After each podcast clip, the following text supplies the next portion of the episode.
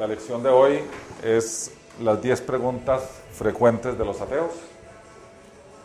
Y estas 10 preguntas frecuentes se derivan de un análisis que se hizo de los diferentes blogs y websites donde los ateos interactúan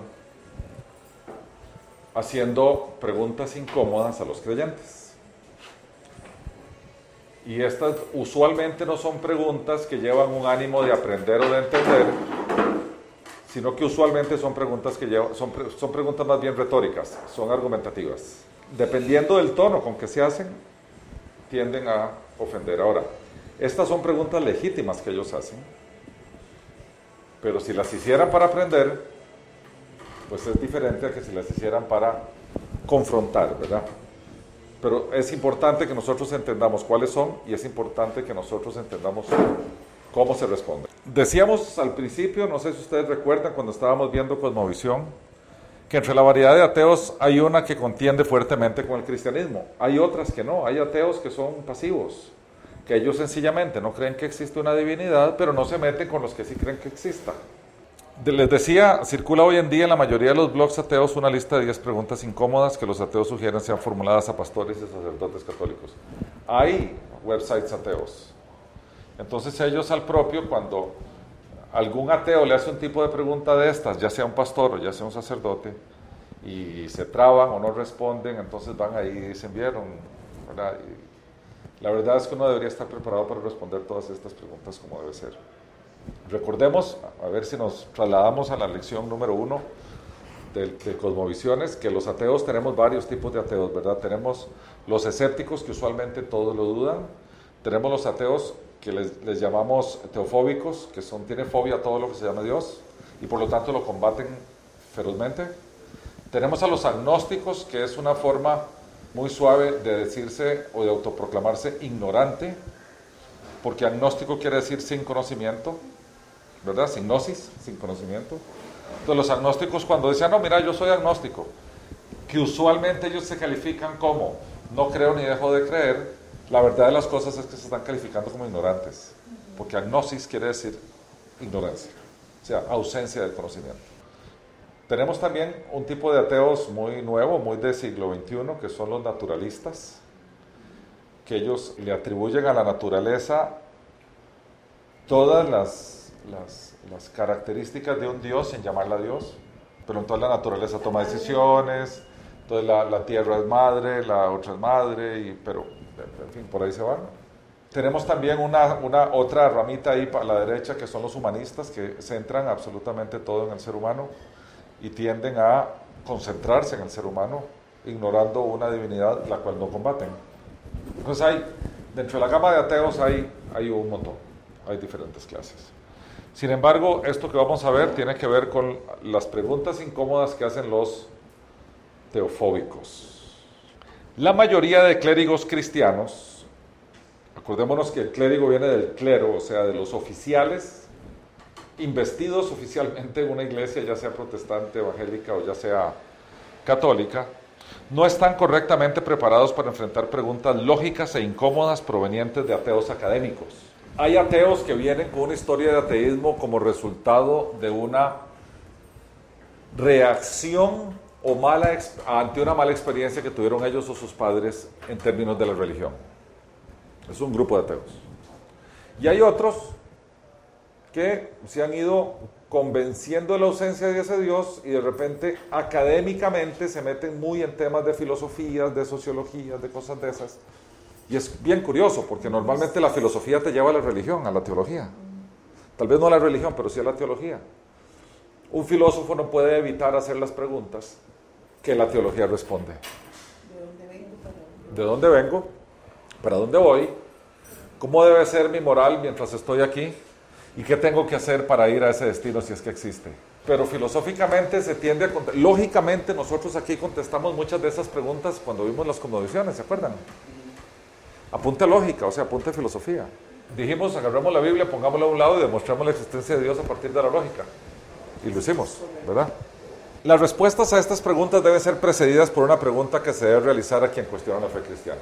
Y esta es la clave de toda interacción que nosotros tengamos con un ateo, de toda. La pregunta y la respuesta esperada. ¿Bajo cuál cosmovisión se debe formular y responder? ¿La atea o la cristiana? Si es desde la atea, no se responde porque no hay un Dios a quien explicar. Así de sencillo.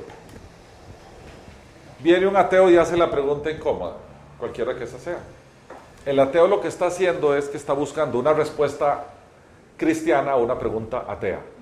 O sea, contésteme esto sacando a Dios de la ecuación. Le dicen al cristiano. Entonces, lo primero que uno debe hacer, y los apologetas en general, y el ministerio de Rabbi Zacharias, que en particular dice, cuando usted escucha una pregunta, usted primero cuestionase por qué se le están haciendo. Y pregúntele a la persona, ¿qué te mueve a hacerme esta pregunta? Lo segundo, como hay diversas cosmovisiones, ¿desde cuál cosmovisión me estás haciendo esta pregunta para poder respondértela desde esa cosmovisión? Porque usted no puede hacerme una pregunta desde una cosmovisión atea pretendiendo que yo le responda la pregunta desde una cosmovisión cristiana, porque usted me va a decir, pero es que yo soy ateo y se lo estoy haciendo desde la perspectiva atea, no me meta Dios en la respuesta. ¿Verdad? Entonces, la pregunta va a ser, ok, tu cosmovisión es atea, la mía es cristiana. ¿Desde cuál de las dos cosmovisiones me estás haciendo esta pregunta? Y si él dice, por supuesto que desde la atea, porque yo soy ateo, entonces la respuesta es que acabas de dar tu propia respuesta. Si no hay un Dios, la pregunta no procede. Porque estás cuestionando un Dios que no existe, entonces no tiene sentido respondértela. Con mucho gusto te la puedo responder desde la cosmovisión cristiana. Con mucho gusto. Pero desde la tuya no puedo. Porque estás cuestionando un Dios que desde tu perspectiva no existe. Esa es la primera porque de otra manera no tenemos cómo explicar esto. Las preguntas de fe se responden a partir de nuestras evidencias que están conectadas a la fe. Entonces, por ahí es donde tenemos que empezar. A ver, fijemos la cancha donde vamos a jugar el partido. ¿Con cuáles reglas lo vamos a jugar? Porque no puedes jugar un partido de fútbol con reglas de básquetbol. Fijemos las reglas. ¿Con cuáles reglas vamos a jugar? Eso es lo primero que hay que establecer cuando entramos en una conversación de este tipo. Otra cosa que quería decirles, estas son conversaciones y no son discusiones. Si vamos a entrar en discusiones, mejor no entrar, porque es muy probable que nosotros no podamos sostener nuestro buen ánimo, porque la discusión va a evolucionar a puntos complejos de que se llevan a título personal. Entonces es mejor decir, ¿sabes qué? si, tu ánimo, si lo, que te, si lo que te mueve a hacerme esta pregunta es que de verdad quieres una respuesta sincera, que dicha, pero si lo que quieres es arrinconarme en una esquina para ver cómo me pegas y me pegas y me pegas, yo no entro en esas, porque desde mi cosmovisión no estoy en el negocio de agredir gente. Y no quiero ni humillarte, ni quiero... Pues lo que pasa es que no me va a agredir porque desde mi cosmovisión no me agrede. Pero yo no lo voy a hacer con vos. Porque aquí siempre va a haber un perdedor, yo, aunque gane. Porque mi propósito no es ganarte una discusión. Ese no es mi propósito. Entonces hay que poner las reglas del juego siempre. Siempre hay que ponerlas. Los creyentes debemos enfocarnos a responder desde la cosmovisión cristiana, pues es la verdadera. No hace falta ahora devolvernos a, a las lecciones 1 y 2 y 3 donde vimos cosmovisiones porque ya demostramos que es la verdadera. Partiendo del principio de la no contradicción, ¿se acuerdan cuál era ese principio? ¿Cuál era? A ver si alguien me ayuda. Ahora bien, si solo hay dos que se oponen y demostrar la falsedad del uno, estás demostrando la autenticidad del otro si solo existen dos. Porque, a ver, si se le opone y este es falso, ¿qué se opone a lo falso? Por tanto, al probar la verdad de nuestra cosmovisión, probamos la falsedad de las otras. Esa ley de la contradicción se puede formular de la siguiente manera. Ante una serie de enunciados que se oponen entre todos ellos, cuando demuestras que uno es genuino o verdadero, por exclusión los demás son falsos todos. No tenés que ir a analizarlos. Sencillamente, vos decís una verdad. Los ateos funcionan al contrario. Intentan llegar a la verdad a partir de probar la falsedad del cristianismo. Pero eso no hace que el ateísmo sea verdad. Ellos no pueden comprobar la no existencia de Dios, por tanto no pueden comprobar su verdad. Es por ello que se dedican a descalificar el cristianismo. Y esto lo va a encontrar como denominador común en todos los ateos. Ningún ateo puede demostrar la no existencia de Dios. No hay forma de, de demostrar esa ausencia. Entonces ellos no pueden elaborar argumentos sólidos sobre, para demostrar o comprobar que Dios no existe. No pueden. Entonces tienen que dedicarse a descalificar la existencia de Dios. Dados los tres argumentos objetivos que demuestran la existencia de Dios, que lo vimos también al principio del curso, que son el cosmológico, el teleológico y el moral, ¿se acuerdan los tres? Tal existencia queda comprobada. ¿Puede un ateo comprobar la no existencia de Dios? Pues muy sencillo, usted le dice, pues le voy a dar tres argumentos. Ahora deme usted tres, o deme al menos uno, que demuestre la ausencia. La Biblia se lee y se analiza como un cuerpo escritural completo. Por tanto, las explicaciones a preguntas puntuales se deben hacer en el contexto bíblico integral, en otras palabras, desde la cosmovisión cristiana. Recordemos que cuando tenemos que responder a preguntas de ateos, no podemos hacerlo a partir de, y es que Colosenses 2.20 dice, no se puede. Nosotros, si vamos a hablar de la cosmovisión cristiana, la cosmovisión cristiana es una, es una forma de ver el mundo, la vida, el universo y todas las cosas. Por lo tanto, tenemos que contestarla desde los grandes principios de la cosmovisión cristiana, no desde el detalle. Por ejemplo, grandes principios de la cosmovisión cristiana son los atributos de Dios. Grandes principios. Nosotros nos basamos en, la, en esos grandes principios, ¿verdad? Bien, pregunta número uno. Este yo vi un debate completo de esta pregunta. Un debate completo. ¿Por qué insisten, dicen los ateos, en que Dios es amoroso y misericordioso cuando en las conquistas de Israel del Antiguo Testamento, este ordena específicamente a su pueblo elegido que masacre a sus enemigos sin mostrar misericordia hacia hombres, mujeres e incluso niños y animales. Hasta las gallinas había que matar y como Saúl se dejó cuatro gallinas, no cuántas eran, eso le costó a él su, su monarquía. Entonces una pregunta, Ajá, ¿cómo la contestarían ustedes? Yo vi esa pregunta peor, yo vi esa pregunta en un debate, un tipo diciendo Dios es genocida. Recordemos el primero de los argumentos que dijimos. Esto lo vamos a responder desde la cosmovisión atea o desde la cosmovisión cristiana. Por eso yo les di, el, les di la pista antes de poner la primera pregunta. Nosotros respondemos desde los grandes principios y los grandes principios de la Biblia tienen que ver con los atributos de Dios. Porque el ateo se refugia en que nosotros decimos que Dios es amor, que es bueno y que es misericordioso y por lo tanto es incapaz de hacer esos actos. Entonces sería una contradicción en sí misma.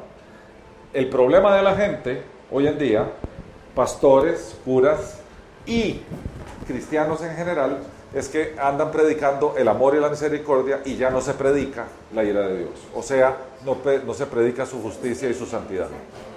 Así de sencillo. Entonces, como no se predica, al no predicarse nos quedamos sin argumentos. Entonces hay que volver a sacar eso, hay que desempolvar esos argumentos y ver cómo es que esos pueblos fueron sometidos a su justicia y a su santidad y por lo tanto la ira de Dios descendió sobre ellos. Porque la misma pregunta podría venir a partir del diluvio o podría caerse a Sodoma y Gomorra, porque no es lo mismo, ¿verdad? Solo que cuando se habla de los cananitas, o sea, de los habitantes de Canaán, la gente dice que barbaridad, Dios es genocida. Pero es bien curioso, los ateos no sacan la pregunta del diluvio. porque se tronó a toda la tierra y dejó solo una familia? Si no la sacan con los cananitas. Y siendo el argumento el mismo, nosotros no lo usamos. Respuesta. En efecto, Dios ordenó la aniquilación de algunos pueblos. Ahora sí, ellos fueron receptores de su ira. Ahora sí, porque en el momento que metemos sus atributos, empezamos a responder claramente con los principios bíblicos que subyacen alrededor de toda la escritura, los atributos de Dios. Ok, veamos qué dice el libro de Deuteronomio. Estamos hablando de, acuérdense cuando, cuando se escribió esta cosa, 30 días antes de que pusieran un pie en tierra prometida. Estaban de este lado del Jordán, iban a pasar por el otro lado, el Señor le dijo, deténgase todo el mundo, nadie diga nada, déjeme repetirle otra vez lo que ya les había enseñado, solo que se los enseñé a sus papás y ya ellos se murieron allá en el desierto. Ustedes son una nueva generación, así que se los voy a decir de nuevo. Aquí va. Y allá por el capítulo 20 dice, pero en las ciudades de estos pueblos que Jehová tu Dios te da por heredad, o sea, de donde, a donde ellos iban a ir a, a conquistar, ninguna persona dejarás con vida, sino que destruirás completamente al Eteo, al Amorreo, al Cananeo, al Fereceo, al Ebeo y al Jebuseo, como Jehová tu Dios te ha mandado, para que no os enseñen a imitar toda... A ver, ¿para qué? ¿Cuál es el propósito? para que no os enseñen a imitar todas esas abominaciones que ellos han hecho en honor de sus dioses y pequéis contra Jehová vuestro Dios. Quiere decir que estas abominaciones que ellos hicieron en honor a sus dioses se constituyeron en pecado contra Jehová. Entonces aquí está la orden. Vaya y los desaparece. Uno diría, de, pero no les dio chance. Puede ser que alguien hubiera mandado un profeta y el profeta hubiera predicado y ahí uno, tres o cuatro se hubieran arrepentido. Uno pudo haber dicho eso. La otra, pero ya no había dado el mandamiento de no matar. Está mandando a ellos, en Éxodo 20 lo repitió en Deuteronomio, que se repite en los diez mandamientos, él da un mandato de no matar. Entonces, ¿cómo es que ahora arrasan pueblos enteros contra el mandato en la constitución política del pueblo de Israel que se llama los diez mandamientos? Respuesta. En realidad los israelitas no estaban matando. El que estaba matando era Dios. ¿Verdad? Es como que usted sea cuchillo en mano de una persona. El cuchillo está matando. En verdad no, está matando la persona que está usando el cuchillo. Ellos recibieron una orden divina clarísima. ¿Qué sería matar? Que ellos hubieran ido a matar sin instrucción de Dios. Entonces sí es homicidio. Entonces sí es homicidio. Porque en la misma ley hay prescripciones que ordenan quitar la vida a alguien que transgredió la ley, por ejemplo, la, la, muerte por lapidación. Estaba matando el verdugo a aquellos que estaban como resultado del juicio siendo ejecutados.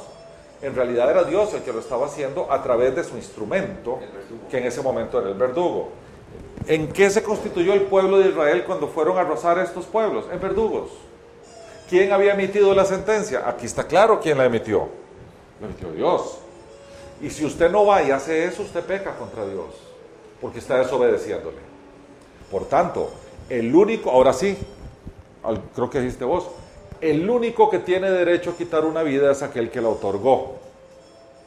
Si por, instrucción precisa del que la otorgó usted la quita, usted no mata.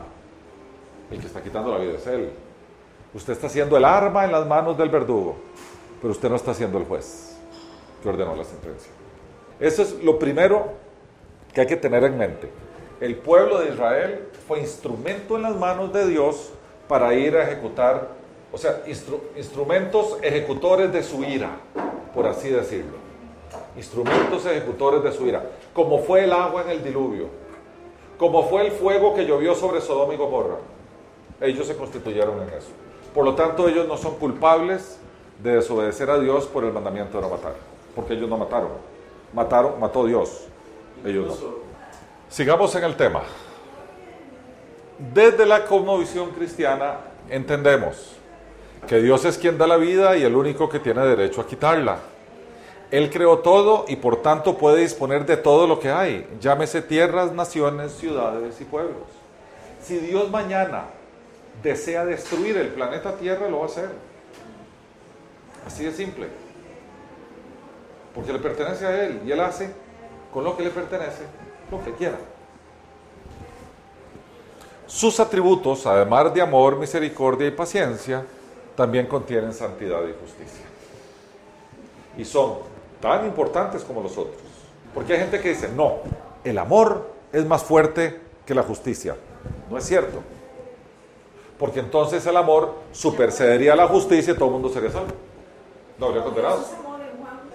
Ahora bien, antes de descargar su ira, nosotros encontramos otro principio en las escrituras. Dios advierte pacientemente. Ese es un principio que está en todo lado, ¿verdad? Para ejercer su justicia, Dios se vale tanto de los creyentes como de los incrédulos. En Canaán, Dios se valió del pueblo de Israel. En el caso de Palestina y su idolatría, se valió de los caldeos y los asirios. Porque al final Dios lo domina todo, se nos olvida.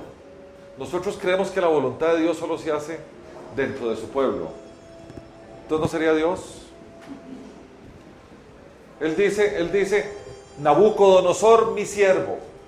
Uno dice, Nabucodonosor, el siervo de Dios, el que arrasó con Israel, destruyó Jerusalén y destruyó el templo. Es siervo de Dios y claro, le sirvió. Le sirvió. ¿El faraón? ¿Verdad? Faraón le sirvió también. Ciro.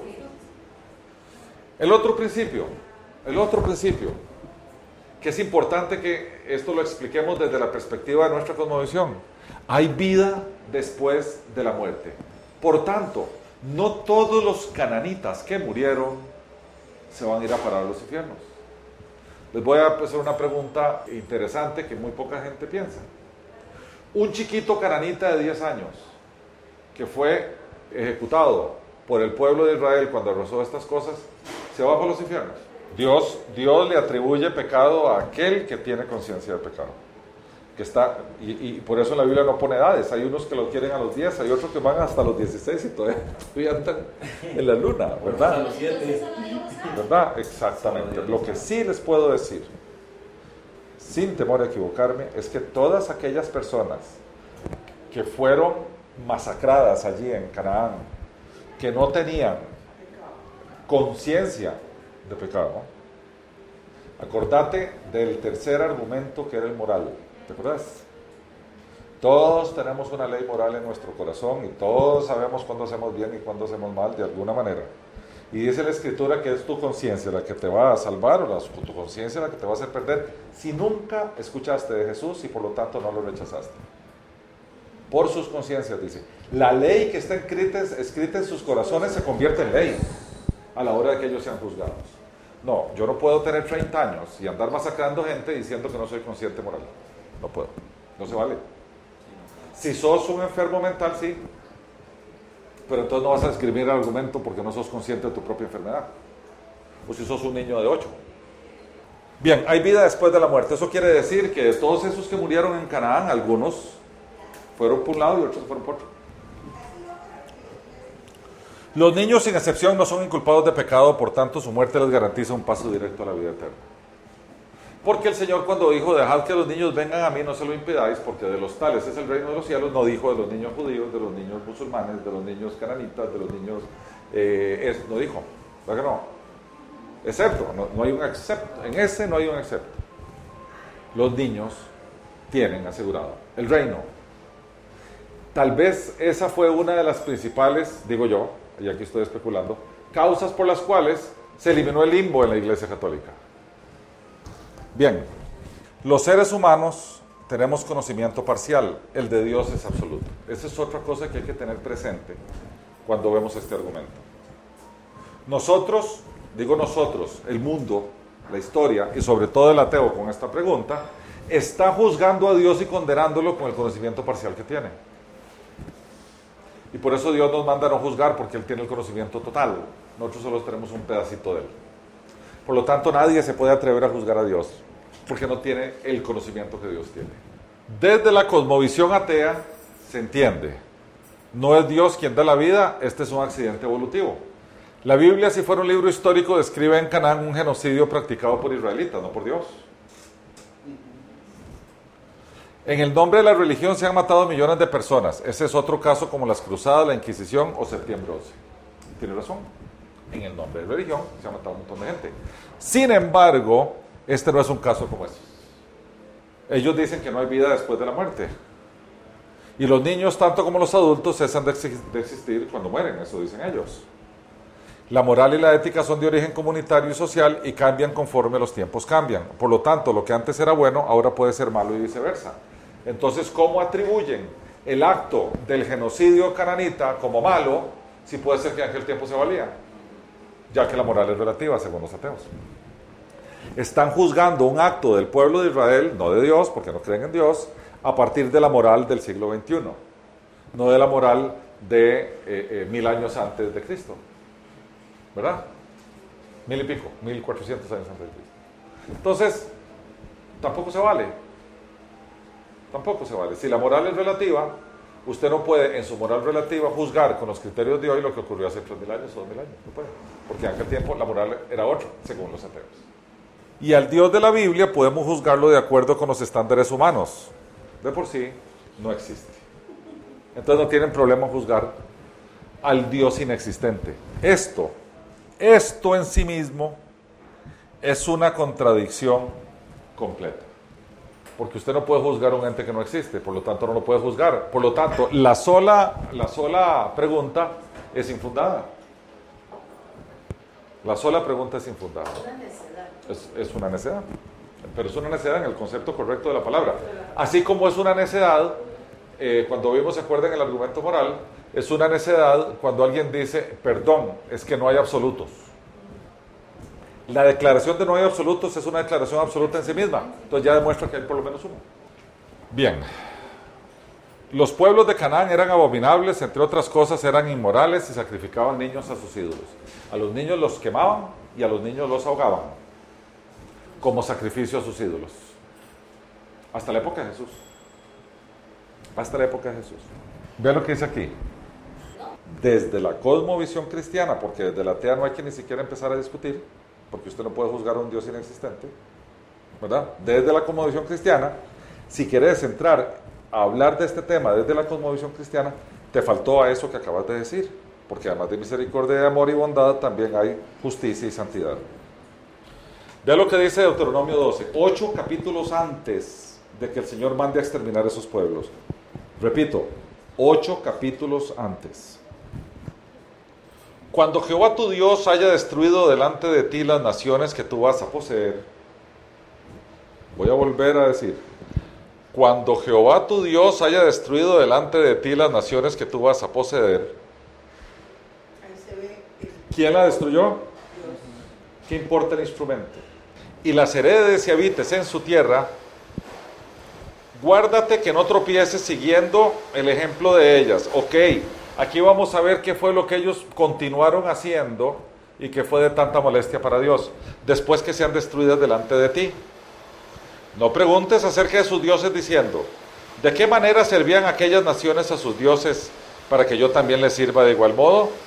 No harás así a Jehová tu Dios, porque todas las cosas abominables que Jehová aborrece las hicieron ellos a sus dioses, pues aún a sus hijos y a sus hijas quemaban al fuego en honor a sus dioses. Entonces ya entendemos que había una serie de acciones que ellos hacían que molestaban profundamente a Dios. Ahora bien, esas acciones no las estaban haciendo 30 días antes de que estos entraran allí, que es cuando se escribe Deuteronomio. Las habían venido haciendo y nosotros no sabemos, porque no tenemos toda la información para juzgar a Dios, cuántas veces fueron advertidas esas naciones para que dejaran de hacer eso y continuaron haciéndolas. Nosotros no sabemos eso. Nosotros no sabemos cómo el amor, la misericordia, la bondad y la paciencia de Dios fueron manifestadas a esos pueblos y esos pueblos las ignoraron hasta llegar al punto donde su ira se descargó sobre ellos. Como el pueblo de Israel en los tiempos de, eh, ¿cómo se llama?, de Ezequiel y de Isaías y de, los, y de Jeremías, que fue destruida Jerusalén, el templo y masacrado todo aquello y llevados cautivos al, exilio. No sabemos, porque la Biblia sí dice que Dios es tardo para su ira y es tardo para su ira por todo lado. Por lo tanto, no conocemos nosotros, ni los ateos, todas las advertencias que estos pueblos tuvieron antes de que la ira de Dios fuera desatada sobre ellos. El punto es que aquí sí sabemos que ellos estaban haciendo cosas incorrectas y que claramente esas cosas contravenían el mandato divino y por lo tanto Dios les tenía reservada, ellos estaban reservados para el día de la ira, por así decirlo. ¿Cuánto tiempo duraron estos pueblos haciendo eso antes de que fueran exterminados? Ahí está la paciencia de Dios. Dios los pudo haber exterminado el día que mataron al primer chiquito. Sí, claro. Dios los pudo haber exterminado a partir del día que Él manifestó que eso estaba mal, cualquiera que haya sido la forma en que lo haya manifestado. Y la ley moral que está y la ley moral que está en sus corazones. No sabemos. Lo que sí sabemos es que estos pueblos no fue de la noche a la mañana que Dios mandó a exterminarlos. Esos eran actos repetidos que ellos venían haciendo a lo largo de la historia, como lo vamos a ver.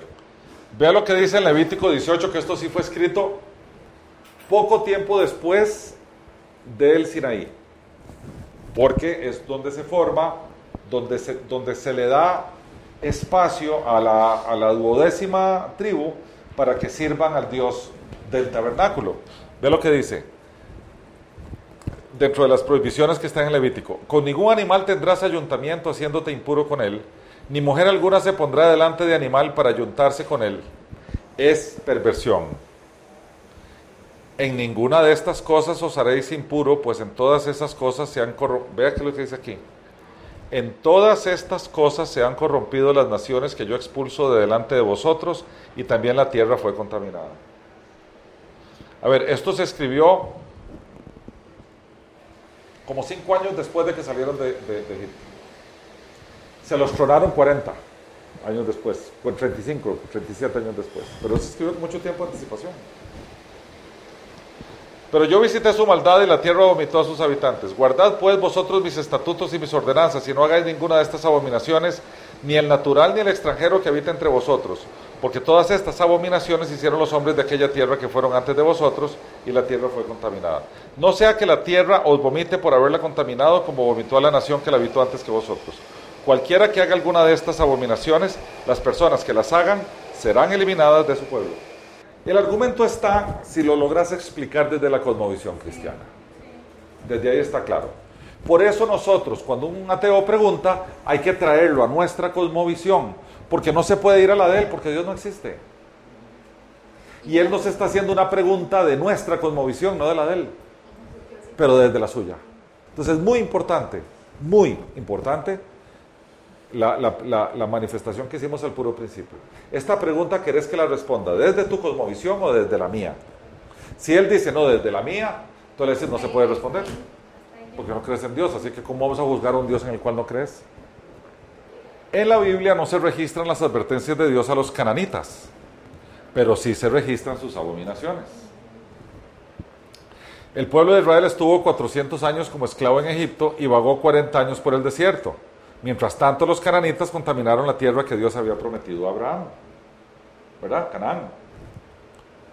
Dios pacientemente le dio oportunidad de cambiar porque clemente y misericordioso es Jehová, lento para la ira y grande en misericordia. Esto está en el Salmos 145, versículo 8.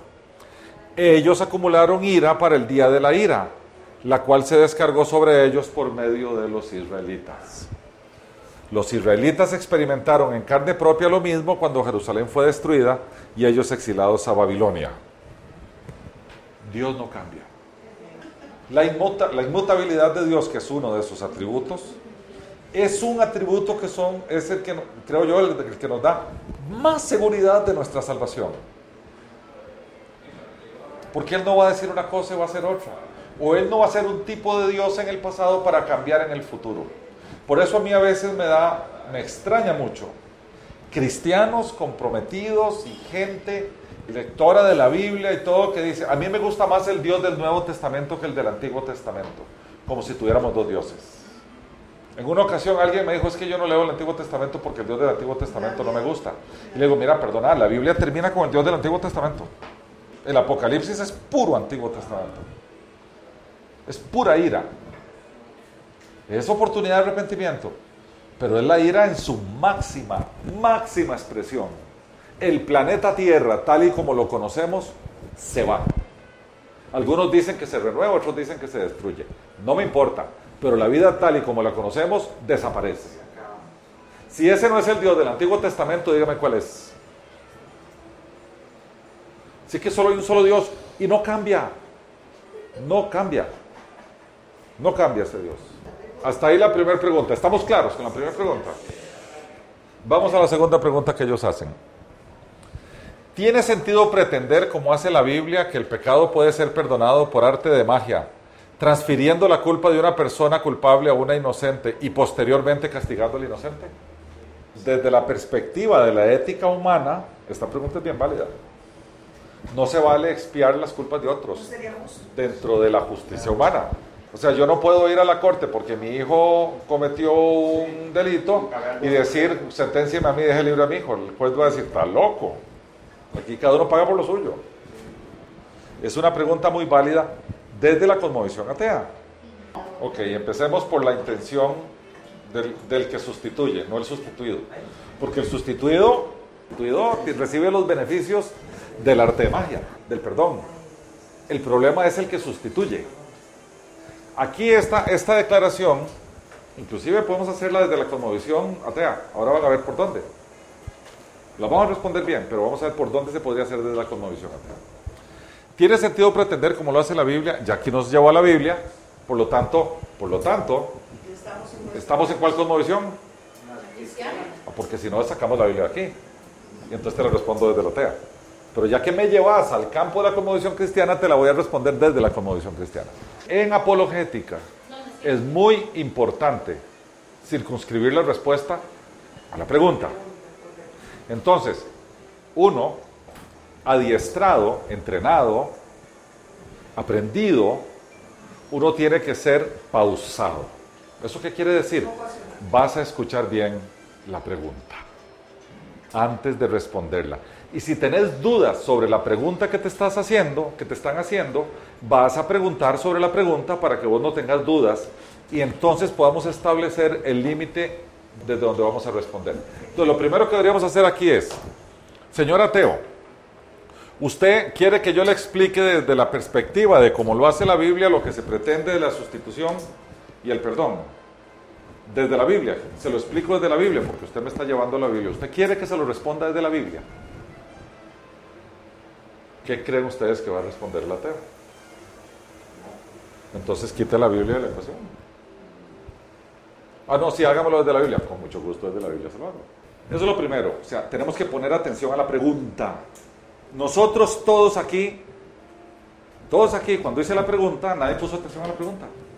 Todo el mundo se fue rapidito a responder la pregunta. Todo el mundo. Y nadie puso atención a la pregunta. Pongamos atención a la pregunta. ¿Qué está preguntando? ¿Qué hay detrás del que está preguntando? Eso es muy importante, ¿verdad? ¿Qué lo mueve? ¿Cómo, cómo la planteó? Eso es muy importante. Poner atención a cómo preguntan. Que el, el, pecado puede ser perdonado por arte de magia transfiriendo la culpa de una persona culpable a una inocente y posteriormente castigando a la inocente. Entonces, digamos que quitamos la Biblia de la ecuación. Y vamos a responderlo de la siguiente manera. Una madre se ofrecería voluntariamente a ser castigada en lugar de su hijo que cometió un delito, con el propósito de que ese hijo, si tuviera pena de muerte, no sufriera su pena de muerte. Desde la cosmovisión atea es muy fácil de entender esto. Más fácil que el tratado teológico de Manuel. Hay un montón de gente que está dispuesta a dar su vida por otro.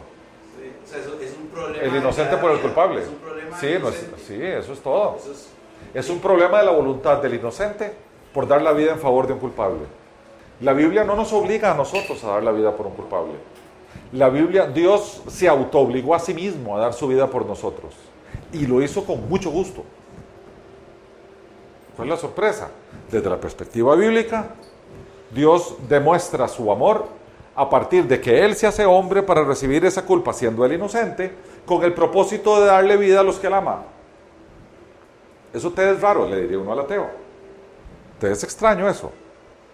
Porque los padres de familia, siendo infinitamente inferiores en amor a Dios, lo hacen. ¿Por qué el infinitamente Dios amoroso no lo va a hacer? Esa es más- esta, es, esta es como más sencillona, ¿verdad? Podemos responderlo desde la, de la- desde la perspectiva atea y desde la bíblica. Ahí viene. Estaba esperando que dijeras eso. La paradoja divina. ¿Se acuerdan que hemos visto la paradoja divina varias veces? A este misterio se le ha denominado la paradoja divina. Esto es, algunos atributos de Dios, su santidad y su justicia, lo obligan a ejecutar sentencias sobre los seres humanos que Él creó y que ama. Por tanto, su santidad y justicia demanda castigo y su amor perdón. Para satisfacer su naturaleza y carácter, Él mismo se hace humano y descarga el castigo sobre sí mismo, quedando satisfecha su santidad y su justicia y salva al ser humano a quien ama, quedando satisfecho su amor. Todos los atributos de Dios se satisfacen en la cruz. Todos se satisfacen en la cruz. Absolutamente todos. Santidad, justicia, amor, misericordia, gracia, todos se satisfacen en la cruz. Atributos que en apariencia son contradictorios, Dios resuelve su paradoja como lo hace todo de forma perfecta. Amor y justicia se ven, eh, perdón, justicia y santidad se ven satisfechos porque se descarga el castigo, pero se descarga no sobre la gente que él ama, sino sobre sí mismo, para poder salvar a la gente que él ama. Tres, los milagros hoy en día. ¿Por qué la Biblia muestra a Dios manifestándose de formas dramáticas y realizando milagros evidentes ante los ojos de los no creyentes? ¿Por qué no sucede nada parecido hoy en día? ¿Cuál sería la respuesta? De nuevo, desde la cosmovisión cristiana o desde la cosmovisión atea. Entonces él te va a decir, bueno, desde la cosmovisión atea, ¿para qué te voy a responder lo que Dios hacía antes o lo que hace hoy si de según vos Dios no existe y por lo tanto tales milagros no existen? No tiene sentido que me preguntes eso. Si querés brincamos otra pregunta, porque desde la cosmovisión atea no tiene respuesta, porque la pregunta está mal formulada. Estás preguntando sobre un Dios que no existe. Y al no existir ese Dios, no existen milagros de ese Dios. Con gusto te la puedo responder desde la cosmovisión cristiana. Ese tiene más, más sentido. Pero desde la tuya no tiene sentido que la respondamos. ¿Te interesaría saber cuál es la respuesta desde la cosmovisión cristiana? Sí, sí me interesaría, me interesaría saber. Entonces, como estamos en el lado contrario de la mesa, pasate para mi lado. Y empecemos a investigar cómo sí, en vez de cómo no. Porque ya no me estás haciendo una pregunta confrontativa, sino que me estás diciendo yo quiero aprender. Esa es la actitud que estoy oyendo. Nunca es como, no es ganar una discusión. Es siempre llevarlo al terreno donde los dos estamos en el mismo lado. Los ateos descalifican los milagros porque no son naturales. Claramente, son sobrenaturales. Lo natural es lo que ocurre a partir de las leyes naturales, de la física, de la química, de la biología, etc. Aceptar los milagros implica aceptar el mundo sobrenatural. Hoy en día se registran milagros por todo el mundo. La ciencia los clasifica como eventos sin explicación y los ateos se niegan a aceptar su origen sobrenatural. Hay abundantes registros de eventos sin explicación científica. Solo hay que buscarlos. Si recopiláramos cuántas veces un médico ha dicho no tengo respuesta a lo que acaba de ocurrir, estaríamos en presencia de un milagro, ¿verdad? Hay miles de ejemplos. Empecemos por el principio. El ateo descalifica que exista un mundo sobrenatural. Por tanto, todos los eventos que, ese, que tal mundo sobrenatural provoca en el mundo natural, el ateo los desconoce. Sin embargo, se dan. Y el hecho de que vos cerres los ojos y no los veas no quiere decir que no existan. Sencillamente se dan. Ahora hay que buscar la explicación y hay un montón de gente que tiene explicaciones, muchas. Los que creen en, en, fantasmas, que los fantasmas, que mi abuelita vino, y que el chiquito que murió volvió y que mi papá se vino a despedir y todas esas cosas. Los que creen en la reencarnación tienen otras explicaciones. Los, los ¿cómo se llama? Los santeros tienen otras. Los estos, todo mundo tiene explicaciones. Pero todas están en el mundo sobrenatural que el ateo descalifica. Por tanto, te voy a preguntar yo a vos, todos los eventos que la ciencia le etiqueta con no tengo respuesta para este evento, vos tenés. Vos tenés respuesta para tales eventos. Porque la ciencia no los tiene y vos solo crees en la ciencia.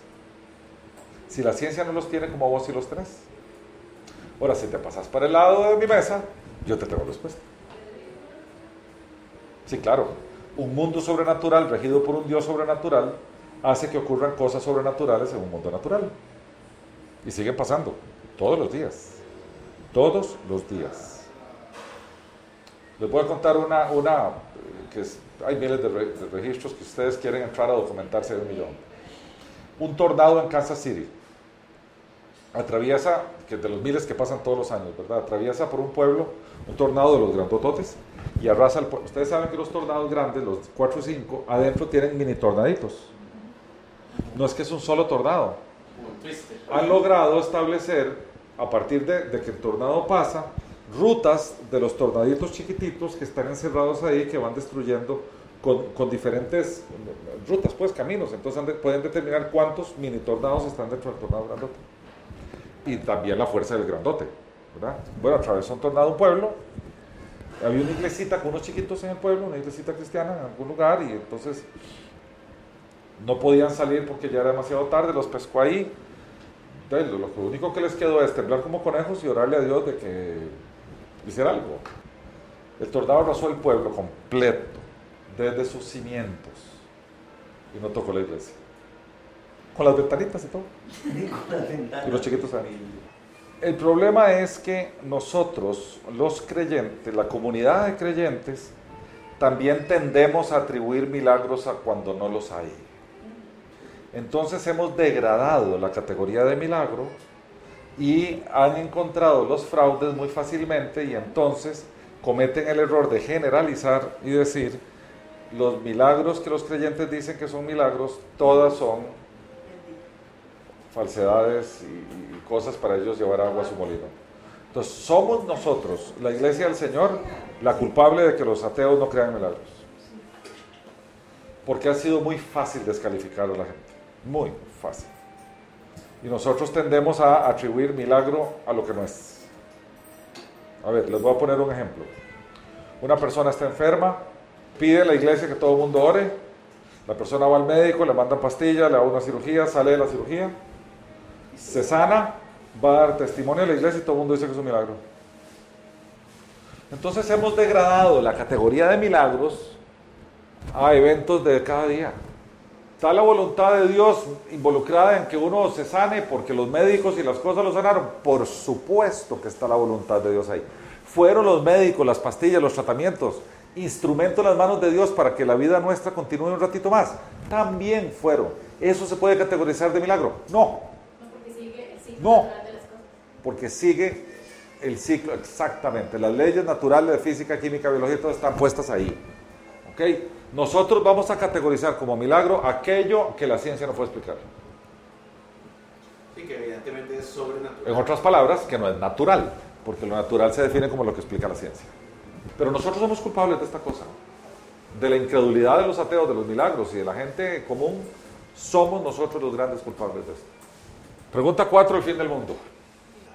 ¿Por qué un gran número de cristianos siguen creyendo en el inminente fin del mundo cuando el Nuevo Testamento dice claramente que el Apocalipsis iba a ocurrir dos mil años atrás? Observemos la pregunta antes de responderla.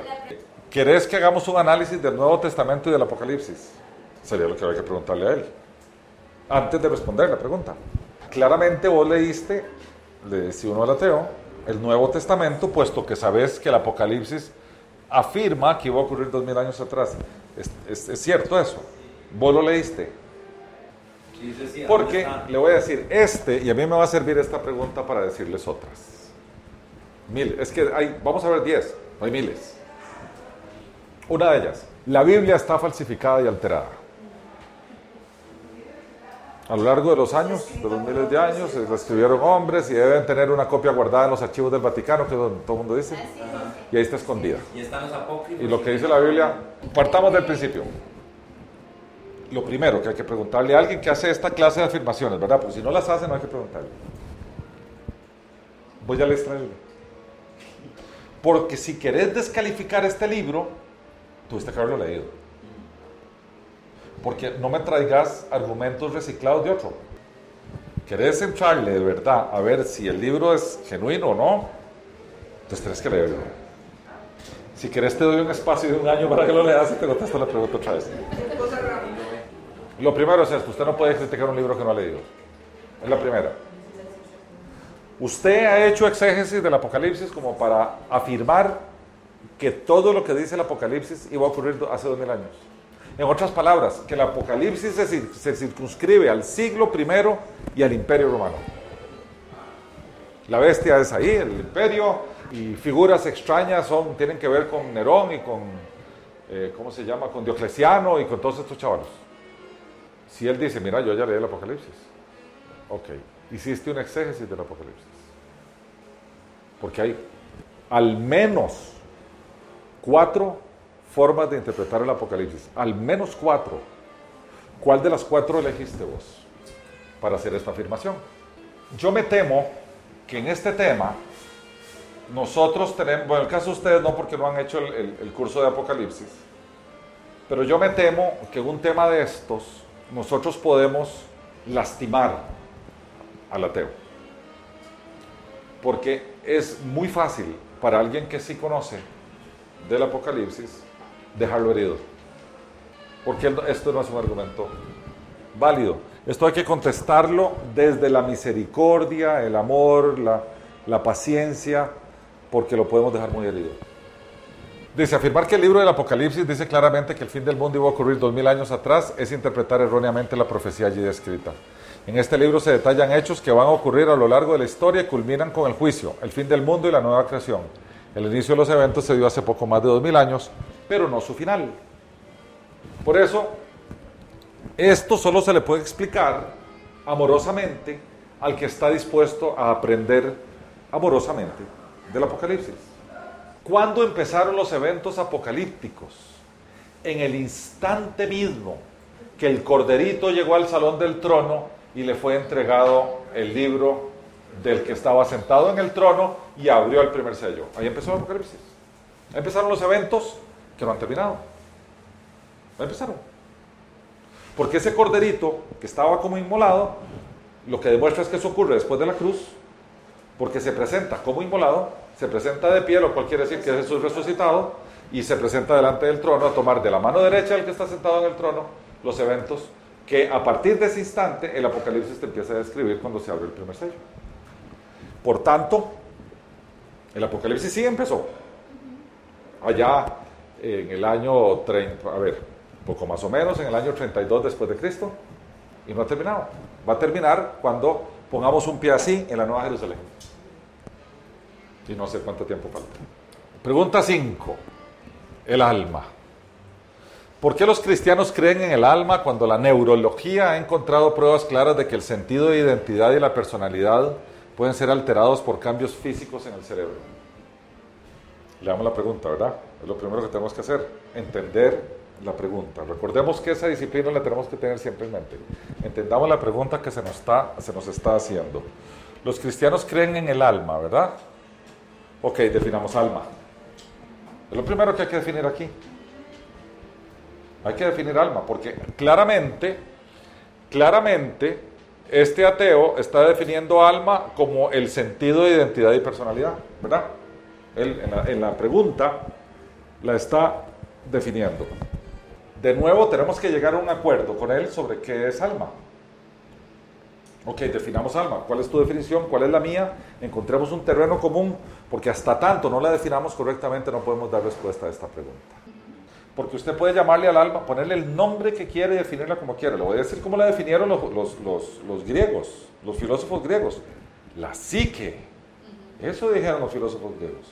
Después aparecieron los psicólogos, psiquiatras, psiqui, psiqui, psiquis, psicoanálisis. Todo eso se deriva de la psique de ese conjunto de, de cosas que terminó por denominarse de una manera, el ego. El ego es, desde la perspectiva de la psicología, es el centro, es la unidad, es quien sos. ¿Verdad? el yo. El yo. Por tanto, el alma la podríamos hacer una equivalencia con el yo. Esa sería la pregunta que yo le haría a un ateo la psique. O el animus en latín, ¿verdad? Viene la, la salvación de las ánimas y todas esas cosas. Al final es el mismo concepto. Si determinamos en un terreno común que el alma, el ego o la psique o el ánima es exactamente la misma cosa, entonces podemos empezar a hablar de eso. Antes no. A ver cómo hablaríamos de eso. La pregunta misma revela un poco el conocimiento del concepto alma al que se refieren las escrituras. La palabra en griego que usa el Nuevo Testamento para alma es psique y la que se usa para espíritu es neuma, que se traduce como aliento. El espíritu es el flujo vital o soplo de vida. Psique o alma se refiere al ego, al yo, al ser que se va formando conforme su cuerpo crece. Me detengo. Esto es muy importante. Muy importante. Muy importante. Uno nace con espíritu, pero no nace con el alma desarrollada el yo, el ego, la psique, se va desarrollando a partir de las experiencias de vida y las cosas que te van ocurriendo y cómo, se va, cómo, vas, cómo vas vos percibiendo la influencia que el entorno ejerce en vos. ¿Ok? Por eso uno puede malformar un chiquito a tal punto que lo puedes hacer un asesino serial. Bueno, términos teológicos y no psicológicos porque esto no es un tratado de psicología, es un tratado de teología. El alma es el yo. Uno nace con la semillita de quien sos. Y todo lo que ocurre en tu vida va a ir formando, digamos que va a ser, ese, ese ego, ese yo va a ir creciendo y creciendo y creciendo y creciendo y le va a dar forma a tu carácter, tu personalidad y tu temperamento. Por eso es que en las culturas o en los pueblos muy agresivos empezaban a darle agresividad a sus habitantes desde muy chiquititillos. Los ponían a pelear con animales, los tiraban en el bosque solos, y, porque empezás, vos podés hasta cierta medida, pero una medida muy alta, modelar a una persona. Hasta ser el asesino en serie, si querés. Si querés. Les voy a poner un ejemplo. Nazcan en un pueblo de asesinos en serie y verán qué se convierte asesino serio. Desde la perspectiva bíblica, ¿quién es el que se salva? ¿El alma o el espíritu?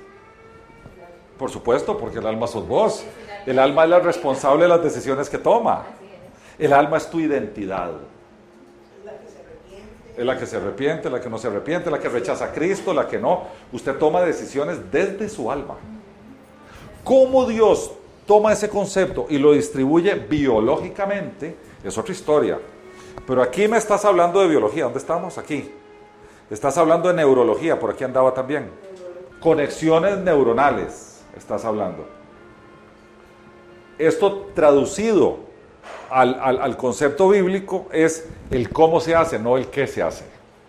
Es como, no sé si, si ustedes vieron o se los envié en una ocasión, un documental del Éxodo de James Cameron que se llama Éxodo decodificado, que son algunas especulaciones de James Cameron sobre cómo ocurrieron las 10 plagas. A ver, que la, y la separación de las aguas fue que había habido un terremoto tremendo en la isla Santorini, que había un volcán gigantesco, entonces eso fue que se jaló, que era como una suerte de tsunami, el pueblo pasó, y después el tsunami vino y se tronó a los egipcios. Vos podrías dar esas explicaciones, no hay problema. El tema es que el pueblo, el pueblo de Israel atravesó por ahí, no le pasó nada y a los egipcios sí. ¿Cómo Dios lo hizo? Bueno, ahí como Dios lo hizo, ¿cómo hace el alma? Vos puedes darle una explicación al concepto del, del, eh, del alma, de la psique, que está en la escritura, a partir de explicaciones psicológicas, y podrías hacerlo perfectamente, pero el concepto priva, ¿verdad? Es el yo. Y por tanto, por tanto, en la Nueva Jerusalén vamos a, vamos a hacer almas revestidas de un cuerpo transformado. Porque no vamos a ser solo almas. La escritura lo que nos dice es que vamos a, vamos a sufrir una transformación física. Pero el alma nuestra siguió para toda una eternidad, ya sea para vivir en la Nueva Jerusalén o ya sea para estar en la paila, a la par de los que van a estar en la paila en el lago de fuego. Pero es el alma. El alma es la que es inmortal. Por favor, no es eterna. No porque nació con nosotros. Porque nació con nosotros es inmortal. O podríamos modificar el concepto de eternidad diciendo que es eterna para el futuro, más no para el pasado. Podríamos también decir eso. Pero es más fácil decir que es inmortal. El alma no muere. Si no, no habría juicio. ¿Qué pasa con el espíritu? Regresa quien lo dio, dice la escritura. Regresa quien lo dio. Eso dice la escritura.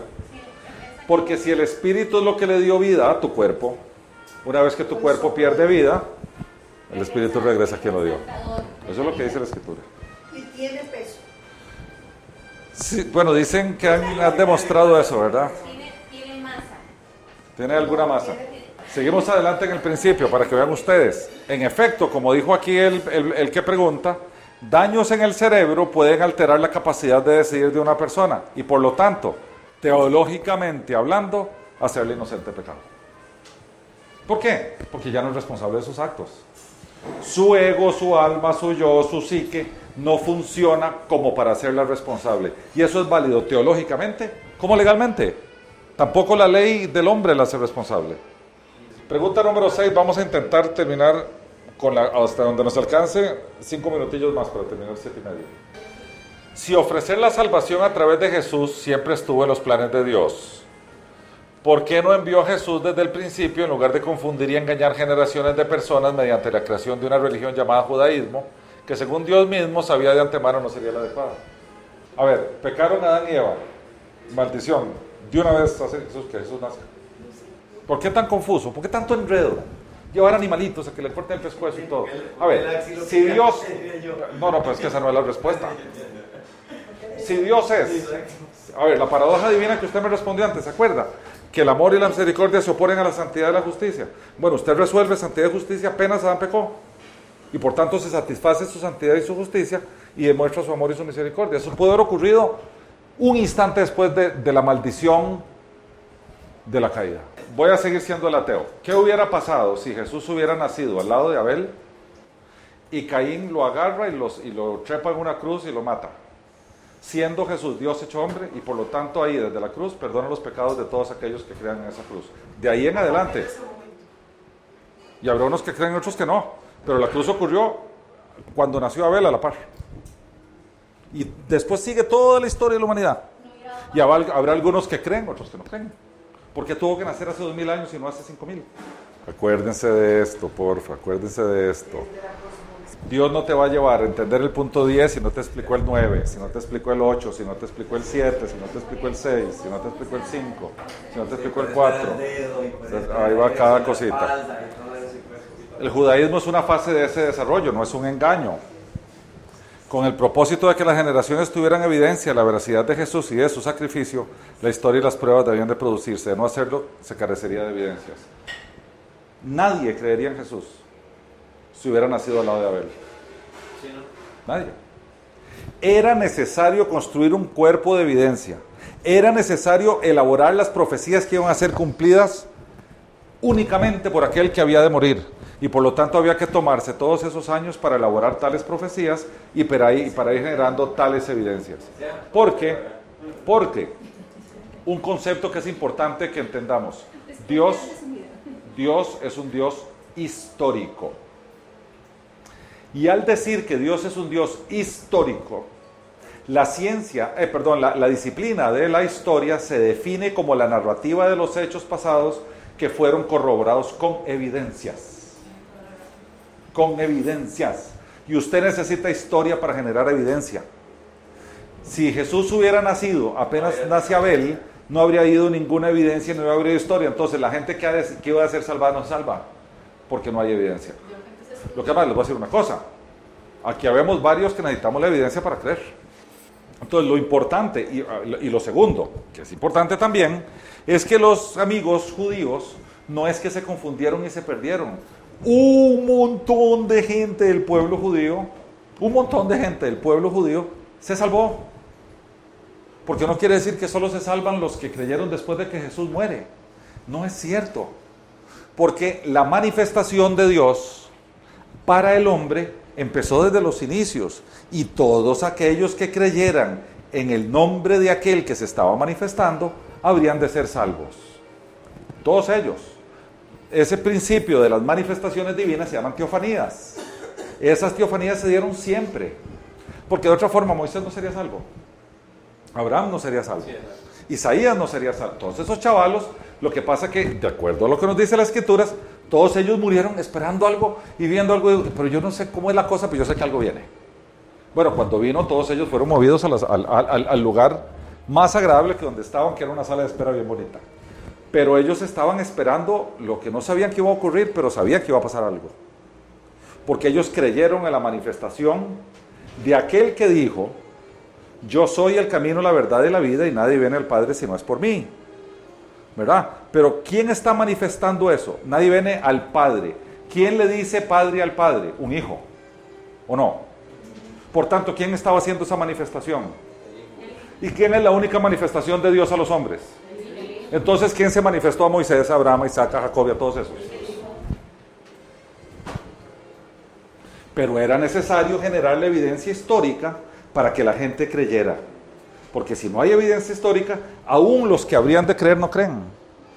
Porque se convierte esto en reencarnaciones y todo aquello que no tiene evidencia histórica y que la gente cree sin evidencia. ¿Ok? Entonces, respuesta, el pueblo judío no fue confuso, sencillamente se estaba generando evidencia histórica. Y los que la generaron también son salvos, no todos, aquellos que entendieron quién es el camino, la verdad y la vida. ¿Verdad? Los que llegan al Padre a través del Hijo. Porque de tal manera amó Dios al mundo que entregó a quién? No a Jesús, ¿verdad? El concepto del Hijo es uno que tenemos que manejar muy bien. Muy bien. Entregó a su Hijo, que era Jesús, y claro, pero la, la palabra es clarísima. El Hijo es la única manifestación de Dios al hombre. Recuerden que Jesús varias veces lo dijo, inclusive dijo antes de que habrá fuera, Yo soy. yo soy. Por tanto, el Hijo siempre ha sido. Y siempre ha sido tal manifestación aquí. Bueno, quedamos aquí y continuamos más adelante.